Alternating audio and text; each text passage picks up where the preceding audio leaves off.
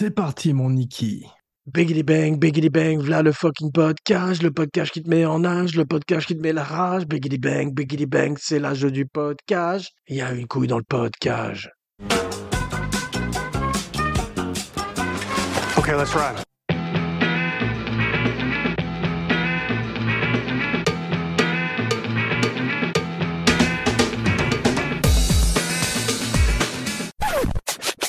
Bonjour et bienvenue dans le podcast. Il y a une couille dans le podcast, le podcast entièrement dédié à la gloire et à la folle carrière du grand Nicolas Cage. En direct de Shanghai, je suis votre hôte Jean Weber, le podcasteur avec une filmo longue comme le bras. Et aujourd'hui, tout ce que vous avez toujours voulu savoir sur Sailor and Lula, Wild at Heart, 1990, réalisé par le grand David Lynch, sans jamais oser le demander.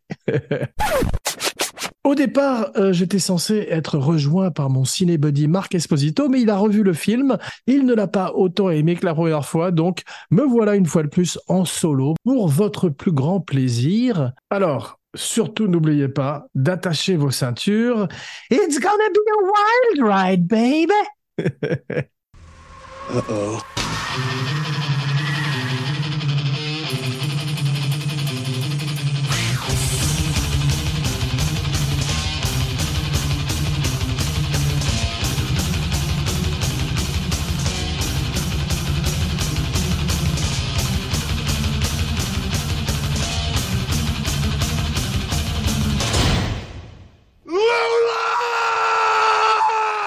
Ravi de vous retrouver, mes Cagehead, mes Cinebuddies, mes Kinobuddies. Ça faisait un bail, comme dirait Nathalie. Et oui, on démarre en, en grande, grande force aujourd'hui pour un film, un road movie complètement fou, dont seul David Lynch a le secret.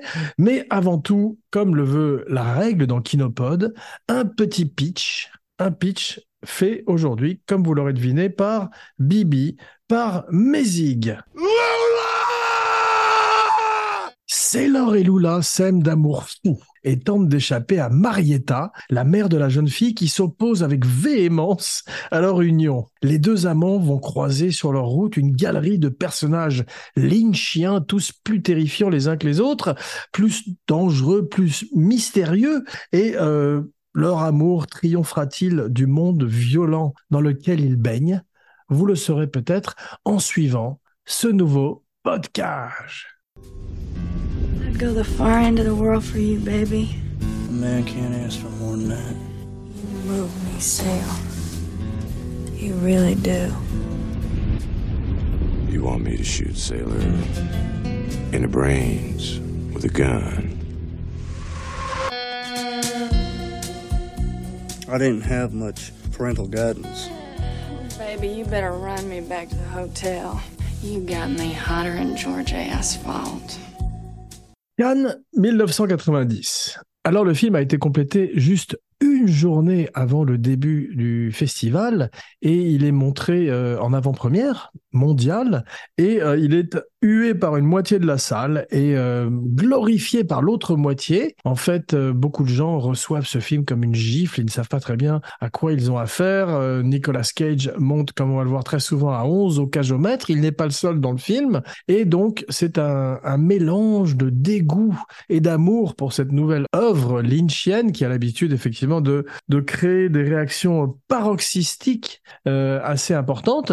Et en fait, notre histoire commence aujourd'hui en 1989 avec Lynch qui a fini le pilote de Twin Peaks, une série qui cartonne, qui marche très fort à la télévision, qui offre une fois de plus cet univers cryptique et euh, étrange, mystérieux, comme je disais, bizarre, surréaliste auquel Lynch nous a habitués. Alors, euh, une énigme cette fois-ci, une histoire policière sans queue ni tête. Abracadapod n'est pas extrêmement familière de Twin Peaks. Effectivement, on n'a pas vu euh, tous les épisodes de la série, ni même le retour, qui paraît-il est assez extraordinaire, mais il donne l'occasion à toutes sortes d'acteurs exceptionnels de faire un numéro, de jouer des personnages étranges, malheureusement, euh, Abracadapod, ou plutôt le podcast aujourd'hui, n'est pas extrêmement fan de Kyle MacLachlan, qui donc serait l'alter ego de Lynch pendant plusieurs films, depuis Blue Velvet jusqu'à la série des Twin Peaks, où il incarne, je crois, l'agent Dale Cooper. Mais euh, ça n'est pas pour Abracadapod l'acteur le plus passionnant du monde.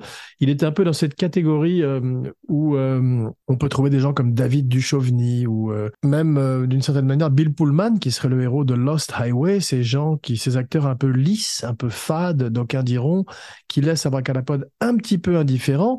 Mais nous ne sommes pas là aujourd'hui pour faire le procès d'un acteur, mais pour chanter les louanges d'un autre acteur. Vous l'aurez deviné, je vous le donne en mille, le grand Nicholas Motherfucking Cage. Nick, Nick, Nick, Nick, Nick.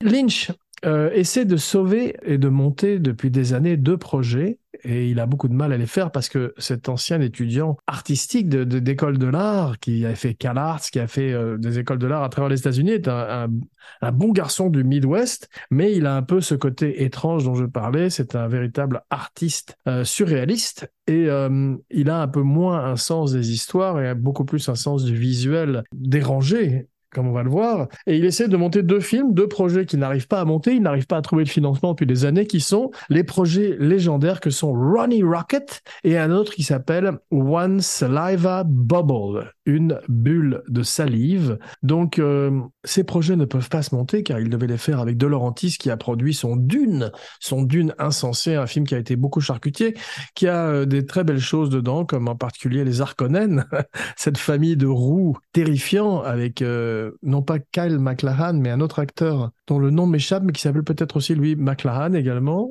ou MacKillian, je ne sais pas. Toujours est-il qu'il est, formidable, qu'il est formidable en Baron Harkonnen, Kennen Macmillan, voilà, je crois. Et euh, on voyait que dans le rôle de Raban la Bête, un rôle que jouerait magnifiquement David Bautista dans la nouvelle série de Denis Villeneuve, on avait le gros acteur formidable qui jouait le tortionnaire turc dans Midnight Express, le film préféré de l'Office du tourisme turc, Rifki! Rifki Et euh, bien sûr, dans le rôle de l'autre cousin Harkonnen, Fade Rota, Sting, qui était assez étonnant dans un string noir euh, biomécanique avec un poignard lynchien. Sting dans Sting, c'est pas facile à dire. Et donc euh, Lynch est perdu dans les gros budgets, il a du mal à faire le film qu'il aurait voulu faire, et il reste de ce film quelques images étonnantes. le podcast préfère de loin celui de Villeneuve, qui est plus cohérent, et euh, qui offre des images magnifiques avec des acteurs extraordinaires comme le grand Stellan Skarsgård dans le rôle cette fois-ci du baron Harkonnen. Mais donc le, euh, fait banqueroute et euh, est racheté par Carolco. Et là, Carolco s'empare d'un script écrit par un auteur qui s'appelle Barry Gifford qui décrit une Americana, des livres, des scénarios noirs, néo-noirs, avec une Amérique détruite, une Amérique étrange, excentrique, avec des personnages tous plus monstrueux les uns que les autres. On va voir un très grand goût de la tératophilie que David Lynch partage avec Gifford. Et donc, le livre atterrit entre les mains de David Lynch sous forme d'abord de, de galley, c'est-à-dire que le livre n'a même pas encore été imprimé, il n'est même pas sorti, qu'il atterrit déjà dans, entre les mains fébriles du petit David Lynch. Euh, il est peut-être pas petit d'ailleurs, puisqu'il euh, Mel Brooks, qui produirait, ou plutôt qui avait produit déjà Elephant Man pour lui, un de ses meilleurs film, le décrirait comme une espèce de James Stewart venu de la planète Mars. Effectivement, il a ce côté euh, Middle West, mais avec une magnifique coiffure qui part en l'air, et surtout cet esprit complètement euh, d'un étudiant euh, en art. Et il voit tout d'un coup dans le roman de Barry Gifford une espèce de romance moderne dans un monde violent. Trois ans avant True Romance, c'est une espèce de précurseur de ce film, contrairement à mon cinébuddy Marc Esposito, que je retrouve dans quelques jours avec joie pour une spéciale Dustin Hoffman aux côtés de Jeff Domenech. En le revoyant cette fois-ci, euh, je l'ai plus aimé que la première fois et j'ai trouvé que c'était une espèce de précurseur de Tarantino. Euh, Tarantino qui rencontrerait un John Dans une Amérique, une Americana qui mélange les époques. Ce qui est frappant d'ailleurs dans toutes les œuvres de David Lynch, c'est que tout d'un coup, euh, la musique des années 50, Elvis est confronté au heavy metal, rencontre la country et qu'on sait plus très bien à quelle époque on se trouve avec ces personnages qui se comportent comme des films de James Dean, mais avec une énorme violence. Les films sont très gore, très sexuels, et on sait plus très bien si on est dans un film de Marlon Brando ou dans un film de Tarantino. Ça rime. Donc, euh, euh, pour Lynch, il voit tout de suite une espèce de Roméo et Juliette. Il voit tout d'un coup une espèce de film qui serait euh, une rencontre, euh, une histoire d'amour en enfer, comme il le décrit. Et il pense immédiatement à Laura Dern, donc, et au grand Nicolas Cage. Alors Nicolas Cage, à l'époque, il sort de Arizona Junior. C'est un acteur qui n'a pas encore fait ses preuves, mais qui commence avec des films comme Birdie ou même des seconds rôles comme dans Cotton Club, à montrer qu'il est presque dans une league of his own, comme on dit en anglais. Il commence déjà à faire sa marque, à prouver son identité folle et excentrique dans ce cinéma américain. Il est le fils, effectivement, euh, d'un Elvis Presley, mais un Elvis Presley gonzo, qui aurait des problèmes de cheveux et euh, une drôle de tête. C'est un mélange entre euh, Bip Bip le coyote et Marlon Brando, et il pratique donc euh, ce, jeu, cette forme de jeu qu'il appellerait plus tard le moderne chamanique, où il, euh, il, il, invoque à la fois les cartoons, les personnages de, des films américains qu'il a aimés, les personnages du cinéma muet, bien sûr, et euh, bien évidemment un de ses héros qui est James Dean. Alors là, il a l'occasion de jouer un adolescent, ils sont tous les deux un petit peu vieux pour le rôle, il a 26 ans, elle est un peu plus jeune, je crois qu'elle en a 20, mais elle en fait un peu plus, et ils sont censés jouer des teenagers amoureux, fous, l'un de l'autre. D'ailleurs, euh, Lynch leur demande, avant le début du film, de partir euh, sur les routes jusqu'à Las Vegas et de faire une espèce de road trip pour faire un peu mieux, euh, un peu plus connaissance l'un avec l'autre. Et ça paye. Il y a une véritable alchimie entre les deux dans le film. Ils l'appellent Peanut. Ils ont tous les deux un accent du sud à couper au couteau. Imaginez un film où tout le monde jouerait avec l'accent marseillais.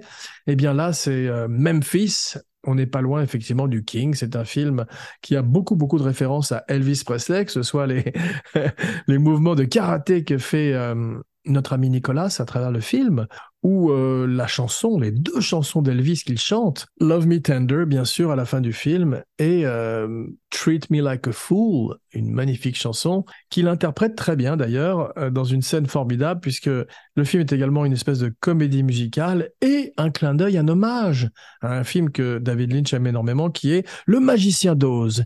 We're off to see the wizard, the wonderful wizard of Oz, because, because, because, because, because of the wonderful things he does.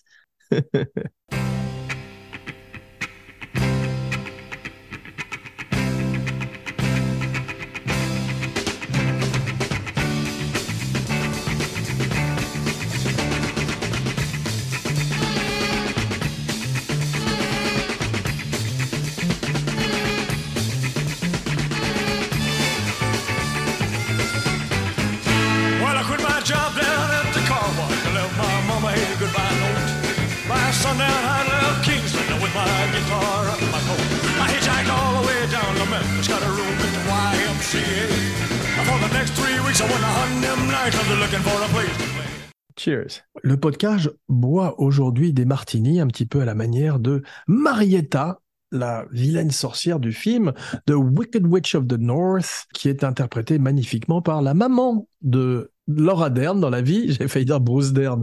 Bruce Dern, c'est son papa. Donc euh, Diane Ladd et sa maman, ce sont deux acteurs extraordinaires des années 70 et elle, cette fois-ci, euh, monte à 16, 17 au cajomètre, effectivement. Elle, euh, c'est peut-être un des rares films où le personnage le plus normal du film est Nicolas Cage. Donc ça, ça a beaucoup fasciné euh, le podcast, puisqu'il est relativement euh, en retenue par rapport à la galerie de monstres que Lynch nous offre autour de lui. Alors c'est un- une chose dont il est assez euh, habitué, Lynch, euh, puisqu'effectivement dans Blue Velvet, il opposait euh, la fadeur, presque l'invisibilité, le côté plastique d'un Kyle MacLachlan à la folie d'un Dennis Hopper. Alors là, c'est une espèce de procédé kubrickien qu'abracadapote, que le podcast j'aime beaucoup, où tout d'un coup on a des acteurs comme Barry Lyndon qui se retrouvent face à un Patrick McNee dans Barry Lyndon, du même nom, dans le rôle du chevalier de Balibar, où tout d'un coup on a Nicholson face à Barry Nelson dans Le Shining. Au moment de l'interview, c'est cette juxtaposition d'acteurs un peu over the top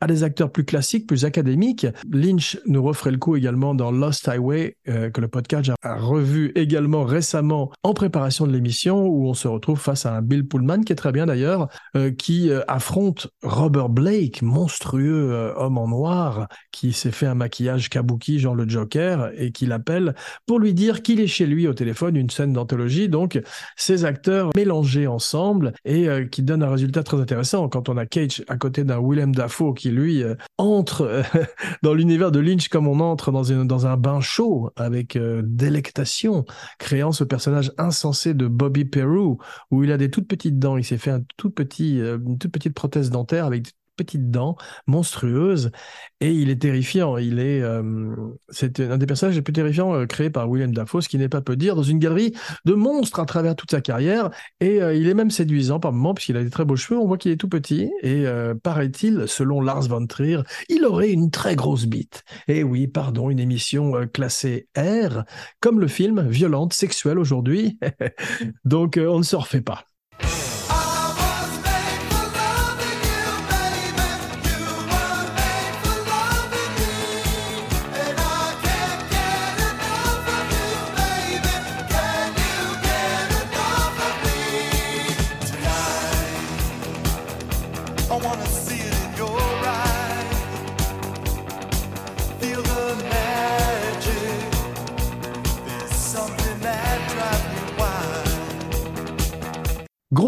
Influence d'Elvis, comme je le disais, mais aussi de Marilyn pour le personnage de Lula, interprété par Laura Dern. Elle est en permanence en train de jouer avec un bras en l'air. Elle est comme ça tout le temps. Euh, avec un bras passé derrière sa tête, montrant ses aisselles. Et euh, elle est bien parce que c'est un rôle assez difficile à jouer. Elle n'a pas grand-chose sur le papier et elle arrive quand même à créer un personnage qui est très très amoureuse de, de Sailor et ils prennent ensemble la fuite pour échapper à cette, euh, cette belle-mère, cette mère monstrueuse qui d'ailleurs on on la voit à travers le film chevauchant un balai à la manière de Margaret Hamilton dans Le Magicien d'Oz. Il ne manque plus que des singes volants, mais ces singes volants cette fois-ci sont une une bande, une ribambelle de tueurs qu'elle envoie derrière euh, les amants, les amoureux éperdus. Et euh, l'un d'entre eux est le grand Harry Dean Stanton, toujours émouvant. Cette fois-ci, euh, il est fou amoureux lui aussi, mais de Marietta, de la méchante. Il paiera un prix cher et il est toujours exceptionnel. Il y a une scène où il pleure et il est formidablement émouvant.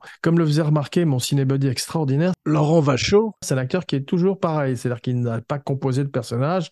On engage Harry Dean Stanton et on a Harry Dean Stanton.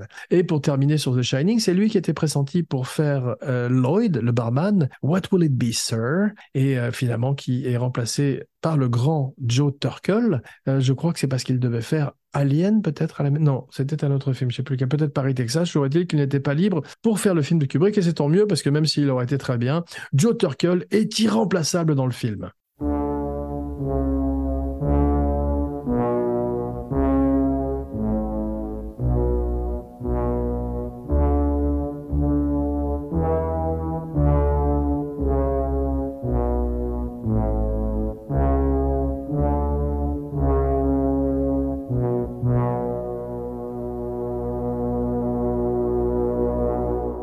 Donc, premier choix, Cage et Dern pour jouer le rôle d'Elvis et Marilyn. Cage chante lui-même ses deux chansons dans le film.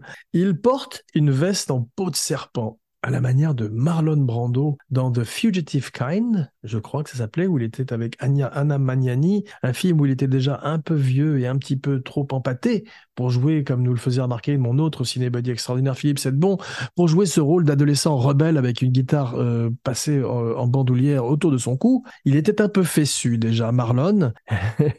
Donc, Cage a l'idée de cette peau euh, de serpent, de cette veste en peau de serpent qu'il porte à travers le film, comme on voit derrière mon magnifique fond d'écran. Et euh, c'est lui qui l'amène de sa propre garde-robe et qui propose l'idée à David Lynch. Et euh, ils incluent cette formidable réplique où ils expliquent que cette veste est le symbole de sa liberté et de son expression personnelle. Il le dit plusieurs fois à travers le film. Et effectivement, ça donne un look assez singulier et inoubliable au personnage. Et ça participe au côté, légendaire des personnages qu'il crée sur l'écran. Baby, I got a surprise for you. What? Hey, my snakeskin jacket! Thanks, baby! Did I ever tell you that this here jacket represents a symbol of my individuality and my belief in personal freedom? About 50,000 times. I got us a room at the Cape Pier. And guess what? Power Man's playing at the Hurricane. Stabbing and steer.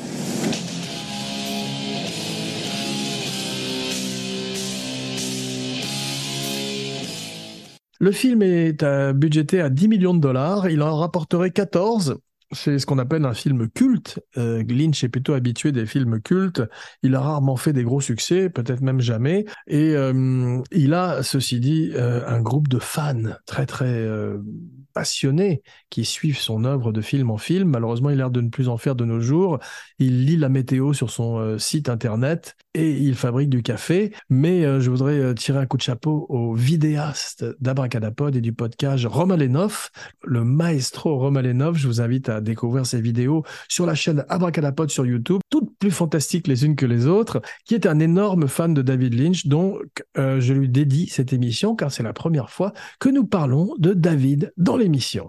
Une bande son euh, formidable, effectivement, qui mélange des tubes euh, anciens du passé, comme les chansons d'Elvis sus mentionnées, avec euh, un groupe de métal qui s'appelle Power Mad. Je savais pas que euh, Lynch était un fan de métal, mais en fait, comme on voit, il est très pote avec Marilyn Manson, avec qui il fait des grandes fêtes dans les années 90 et 2000, qui joue même d'ailleurs dans Lost Highway. Il joue les acteurs porno dans le film avec la grande Patricia Arquette.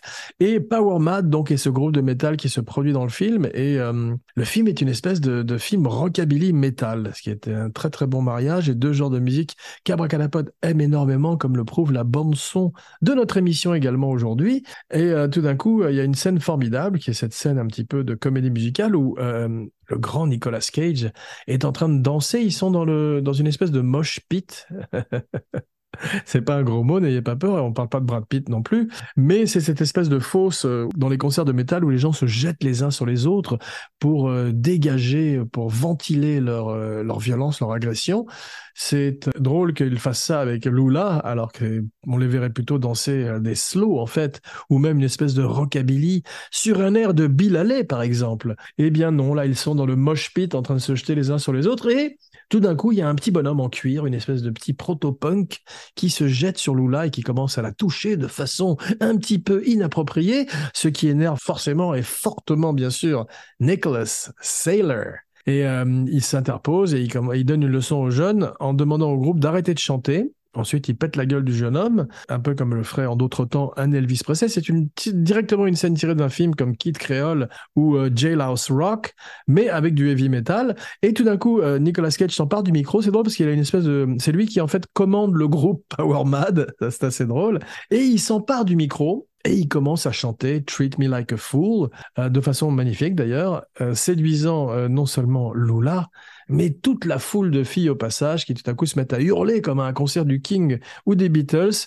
Et c'est une des très très bonnes scènes d'anthologie du film qui en compte plus d'une d'ailleurs. Le film est un peu long. À 2h01, effectivement, il aurait gagné à euh, avoir un peu plus de d'heures de montage et euh, à sacrifier certaines scènes, à enlever un peu de gras, mais Lynch tombe amoureux de ses rushs, comme souvent certains metteurs en scène qui manquent de producteurs derrière eux ou de monteurs avec euh, plus de poigne. Le film, à la manière de Blue Velvet quelques années auparavant, et euh, c'est deviendrait d'ailleurs une des spécialités de David Lynch, explore la face sombre de l'Amérique, de l'Americana, comme je disais, c'est une espèce de, tableau de Norman Rockwell, mais euh, où on regarderait derrière et on se rendrait compte que tout d'un coup, derrière les, les maisons avec ces piquets blancs et euh, ce gazon impeccablement coupé, eh bien, on peut y trouver une oreille coupée humaine comme dans Blue Velvet, où on peut avoir effectivement des gens qui se battent très violemment et euh, vivent dans des trailer parks où tout d'un coup des grosses dames sorties euh,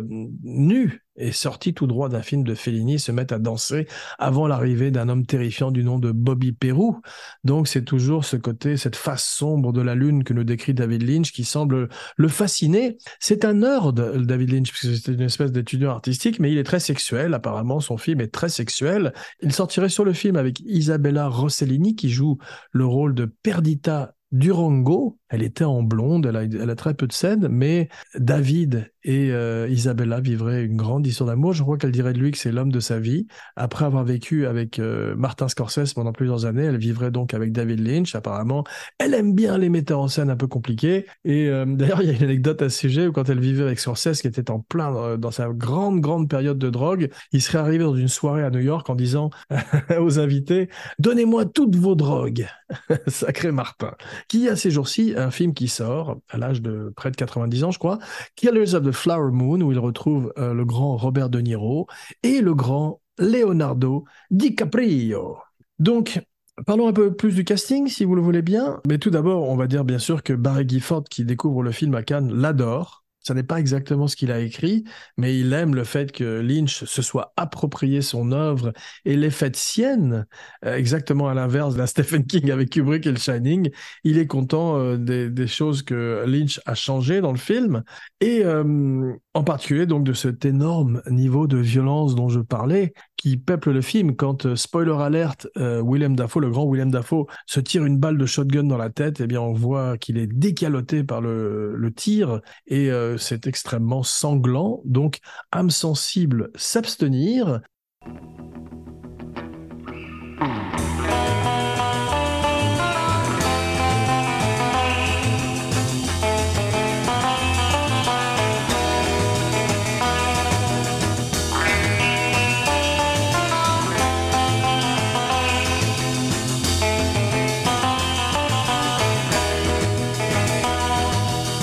Crispin Glover est le cousin d'elle. Jingle Dell. Alors, il est exactement, j'ai chronométré une minute et demie à l'écran, mais quelle une minute et demie euh, Crispin Glover, qui est un grand ami de Nicolas Cage dans la vie, est un des, autres acteurs excentriques, étranges et fous que le podcast aime énormément, bien sûr. Il mériterait également euh, une émission et euh, peut-être une série, mais il n'a pas fait assez de films, malheureusement, pour euh, pouvoir tenir sur toute une série comme le grand Nicolas Cage, mais à chaque fois qu'il apparaît, il est, il est extraordinaire, il a une vraie folie. Et là, il joue tout d'un coup le cousin de Laura Dern qui devient complètement fou justement et qui croit voir des extraterrestres qui célèbrent Noël chaque année pendant toute l'année. Et il a quelques il a quelques scènes qui n'ont absolument aucun rapport avec le reste du film à la manière d'un film de David Lynch le scénario part un peu dans tous les sens. Et on peut pas dire qu'il ait une très grande rigueur mais euh, c'est ce qui fait à la fois son style et son charme en tous les cas pour euh, les aficionados de Lynch, eh bien, on voit que le cousin d'elle euh, vit toutes sortes d'aventures monstrueuses avec sa mère, et en fait, c'est l'étude d'un cas de schizophrénie et euh, peut-être une facette cachée de la personnalité de David Lynch. On retrouve pour une étrange scène Freddie Jones, le montreur de foire monstrueux de Elephant Man, qui torturait le pauvre John Hurt, fait un passage à la Nouvelle-Orléans comme nos héros. Comme je disais, c'est un road movie qui nous amène un peu à travers euh, toute l'Amérique, en tous les cas cette Amérique du Sud, et qui a beaucoup marqué euh, Lynch et la littérature et les films américains. On rencontre aussi John Lurie, habitué des films indépendants. On l'a vu dans les films de Jarmouche. Je crois que c'est un chanteur également. Et bien sûr, pour une scène complètement démente, elle aussi, Jack Nance, l'acteur fétiche de David Lynch, Eraserhead lui-même, et qui, paraît-il, est était un grand alcoolique dans la vie, nous lui levons notre verre, et euh, serait mort en fait euh, en sortant d'un magasin de beignets, de donut shop, où il aurait euh, en fait pris à part, pris à partie deux types, qui lui auraient cassé la gueule, il serait rentré chez lui et il serait mort, je crois, d'une commotion cérébrale. R.I.P. Jack Nance, on voit également dans le rôle de la gentille fée, donc de nouveau clin d'œil au magicien d'Oz, Cheryl Lee, et euh, Sherilyn Fenn joue une, accidentée de la route, c'est pas facile à dire, qui ressemble à une poupée de porcelaine brisée, pour reprendre les mots de David Lynch. Bien sûr, une extraordinaire musique du grand Angelo Badalamenti, le musicien attitré de Lynch, qui euh, fait des, des, musiques un peu à la Pino Donaggio, des musiques euh, très romantiques, qui tranche beaucoup avec la violence des flammes que nous montre euh, Lynch. Lynch qui nous montre les flammes de l'enfer, il aime beaucoup les flammes, Lynch, que ce soit une cigarette filmée en, en très très gros plan ou une allumette qui s'allume comme un feu de forêt. Il aime montrer les flammes, il aime montrer, comme je disais, cette face sombre de l'humanité et de l'Amérique en particulier. Euh, dans un tout petit rôle, David Patrick Kelly, vous le connaissez peut-être. Warriors come out to play. C'est lui qui affrontait les Warriors, donc dans le film du même nom de Walter Hill. Il était terrifiant, il est tout petit. Euh, Arnold Schwarzenegger le lâchait d'une falaise dans Commando. L'autre lui disait, mais tu as promis que tu me tuerais en dernier. Et Schwarzenegger lui disait, j'ai menti, I lied, et le lâchait par le pied de la falaise. Donc c'est un acteur qu'on a toujours plaisir à revoir, même si cette fois-ci il n'a pas grand-chose à faire. Le podcast, j'aurais aimé qu'il ait un plus gros rôle, mais bon, ce sera pour une prochaine fois. Il est toujours vivant, ce n'est pas trop tard. Tout le monde fume énormément de cigarettes, comme David Lynch. David Lynch aime beaucoup le café et les cigarettes.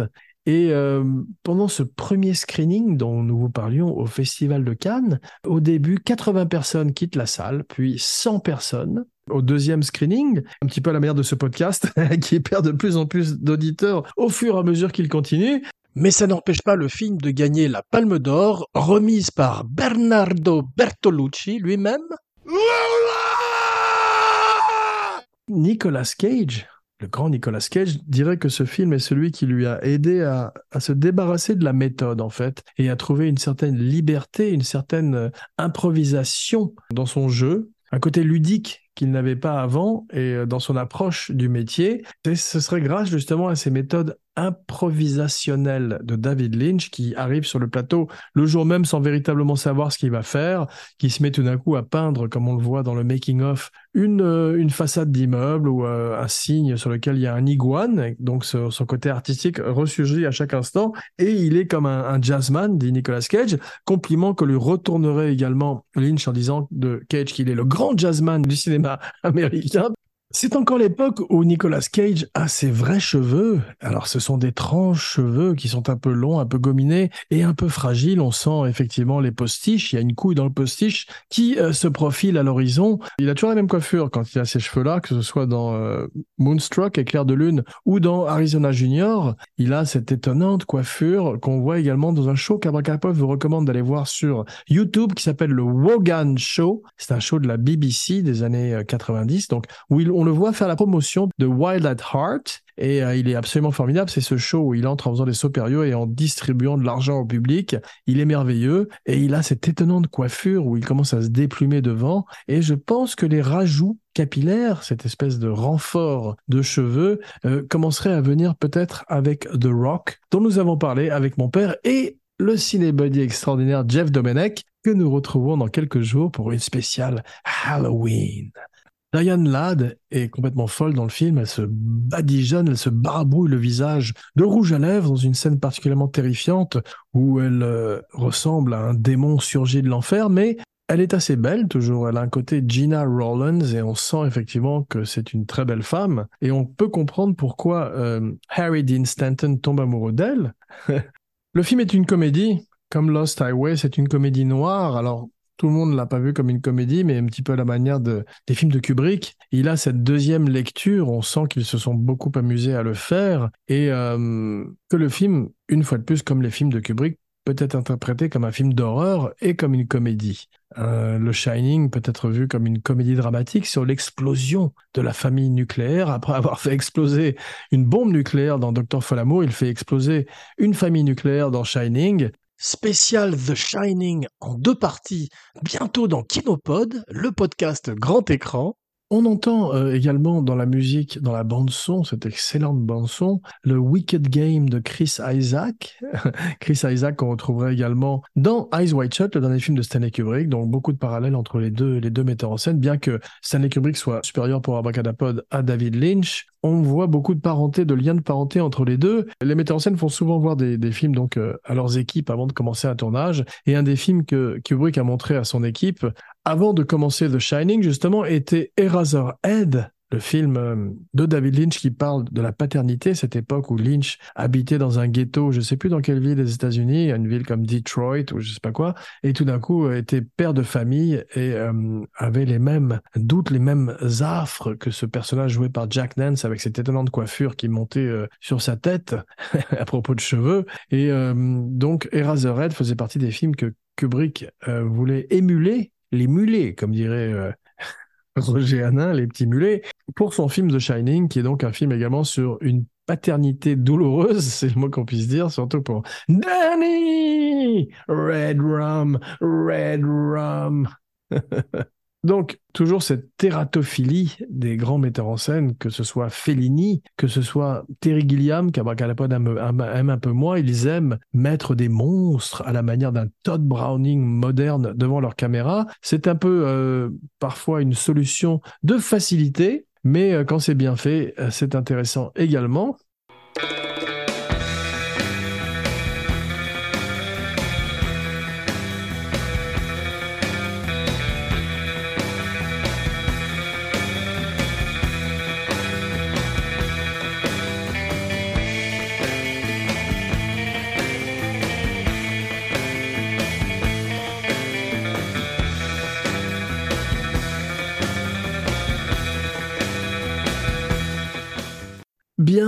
Merci mes Cagehead de m'avoir accompagné pour ce road movie à nul autre pareil. On se retrouve dans quelques jours pour un nouveau podcast. En attendant, n'oubliez pas de liker, de partager, de commenter, de follower et de vous abonner partout où vous écoutez le podcast. Et rendez-vous sur la chaîne YouTube d'Abracadapod avec les fantastiques vidéos de Roman Lenoff où vous likerez et souscrirez pour aider le show à continuer à exister. Merci.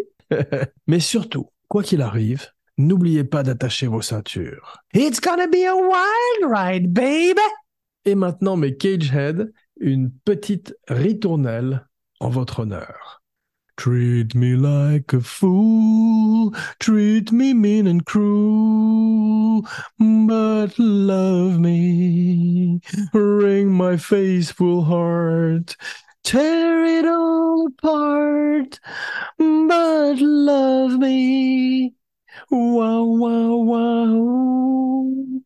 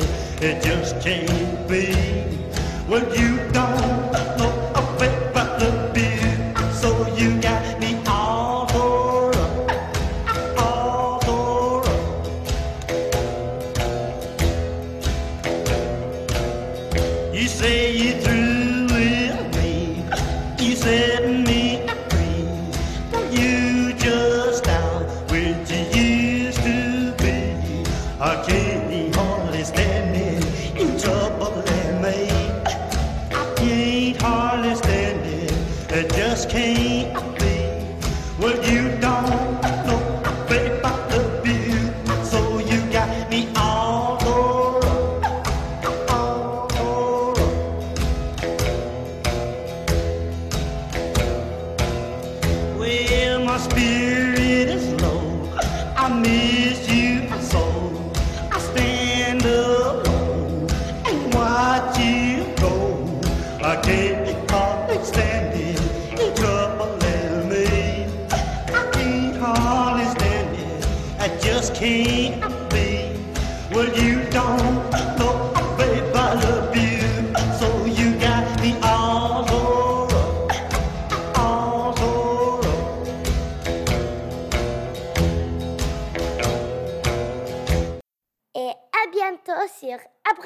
Abracadapod.